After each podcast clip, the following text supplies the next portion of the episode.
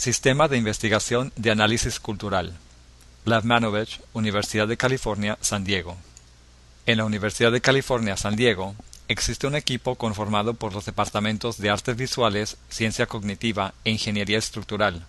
Su propósito es elaborar visualizaciones interactivas de flujos, esquemas y relaciones culturales, basándose en enormes series de datos, comparables a lo que normalmente se usa en el campo de las ciencias.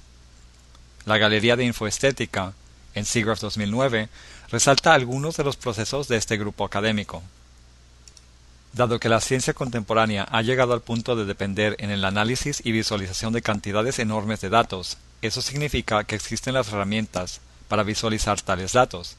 Y dado que también existen enormes bases de datos sociales y culturales, en bibliotecas y museos por ejemplo, los campos de las humanidades, aunque acostumbrados a analizar objetos culturales en escala individual, ya pueden empezar a crear visualizaciones de datos múltiples para descubrir relaciones completamente nuevas y sorprendentes.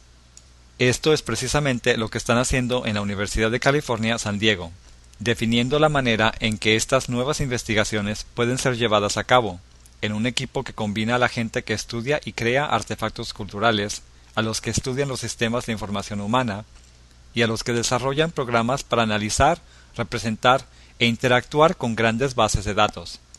En este equipo se crean interfaces que puedan evaluar grandes cantidades de datos culturales en diversos medios de comunicación. Integran las técnicas de visualización que normalmente solo son usadas en las ciencias, combinándolas con técnicas desarrolladas en los campos de diseño y medios interactivos.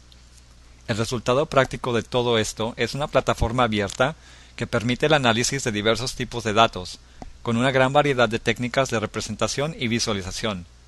La intención es que todo esto pueda ser usado en el futuro por científicos sociales y teoristas culturales, estudiantes de historia de arte, de medios de comunicación, y también para los que visiten a los museos y para los creadores de elementos culturales, que deseen saber cómo encajan sus obras dentro del más amplio contexto cultural.